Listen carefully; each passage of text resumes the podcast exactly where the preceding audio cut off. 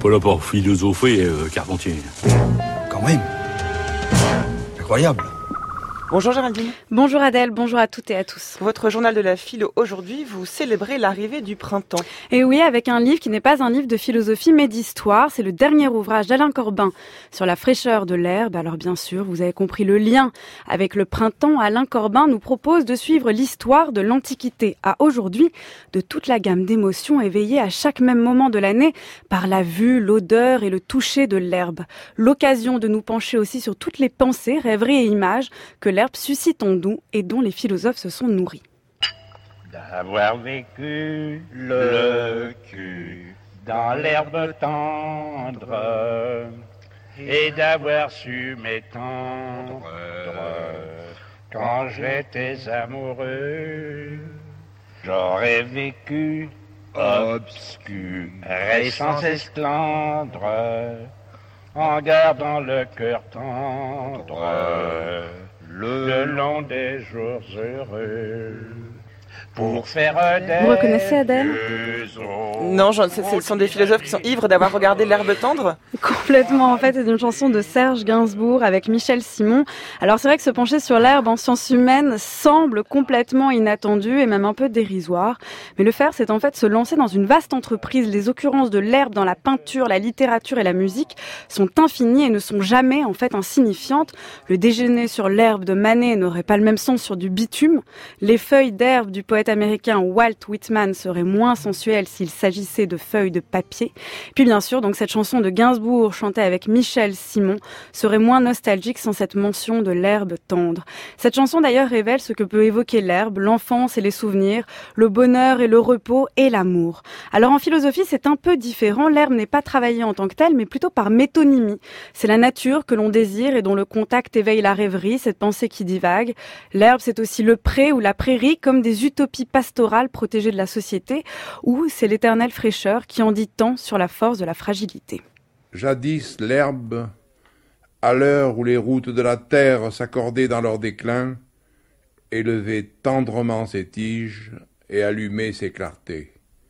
Les cavaliers du jour naissaient au regard de leur amour, et les châteaux de leurs bien-aimés comptaient autant de fenêtres que l'abîme porte d'orage léger. Jadis l'herbe connaissait mille devises qui ne se contrariaient pas. Elle était la providence des visages baignés de larmes. Elle incantait les animaux, donnait asile à l'erreur. Son étendue était comparable au ciel qui a vaincu la peur du temps et allégi la douleur.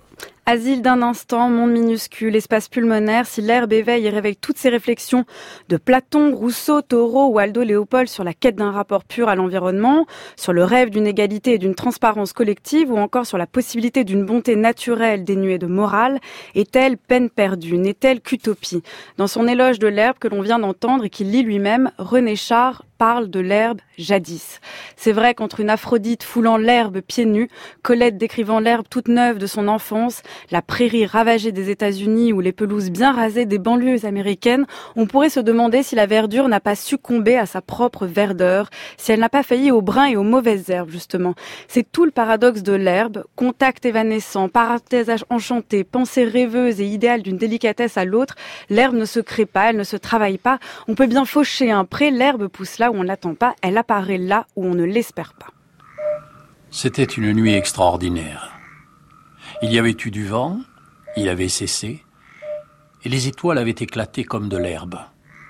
Elles étaient en touffe, avec des racines d'or épanouies, enfoncées dans les ténèbres et qui soulevaient des mottes luisantes de nuit. Jourdan ne pouvait pas dormir. Il se tournait, il se retournait. Il fait un clair de toute beauté se disait-il. Il n'avait jamais vu ça. Comme Jourdan, le héros de Jean Genot dans son roman Que ma joie demeure, l'herbe apparaît même dans le ciel comme une touffe d'étoiles. Inattendue, inespérée, elle est un miracle. Celui d'un espoir qui ne se cherche pas, d'un jardin qui ne s'entretient pas, d'une herbe qui ne se cultive pas. Faut-il alors tout abandonner, ne pas prendre soin de ces herbes? Faut-il seulement qu'elles nous éveillent, qu'elles nous surprennent, mais sans rien faire? L'herbe nous met face à cette drôle d'attitude plus subtile qu'un début d'année plein de résolutions. Une attitude printanière où sans forcer, sans brutaliser, sans cultiver intensivement, On reste ouvert, attentif, alerte, prêt à accueillir la nouveauté plutôt qu'à la provoquer. Merci Géraldine pour ce magnifique bouquet de sons et de textes. Vous devriez écrire un livre sur l'herbe et la philosophie. Mais pourquoi pas? Je vais peut-être en parler avec Alain Corbin. Il faut d'abord lire ce livre ah la génial d'Alain Corbin. C'est très beau. Ça nous permet de rentrer dans le, dans le printemps. La fraîcheur de l'herbe, c'est chez Fayard. Merci beaucoup Géraldine. Votre chronique est à réécouter en ligne sur le site du journal de la philo.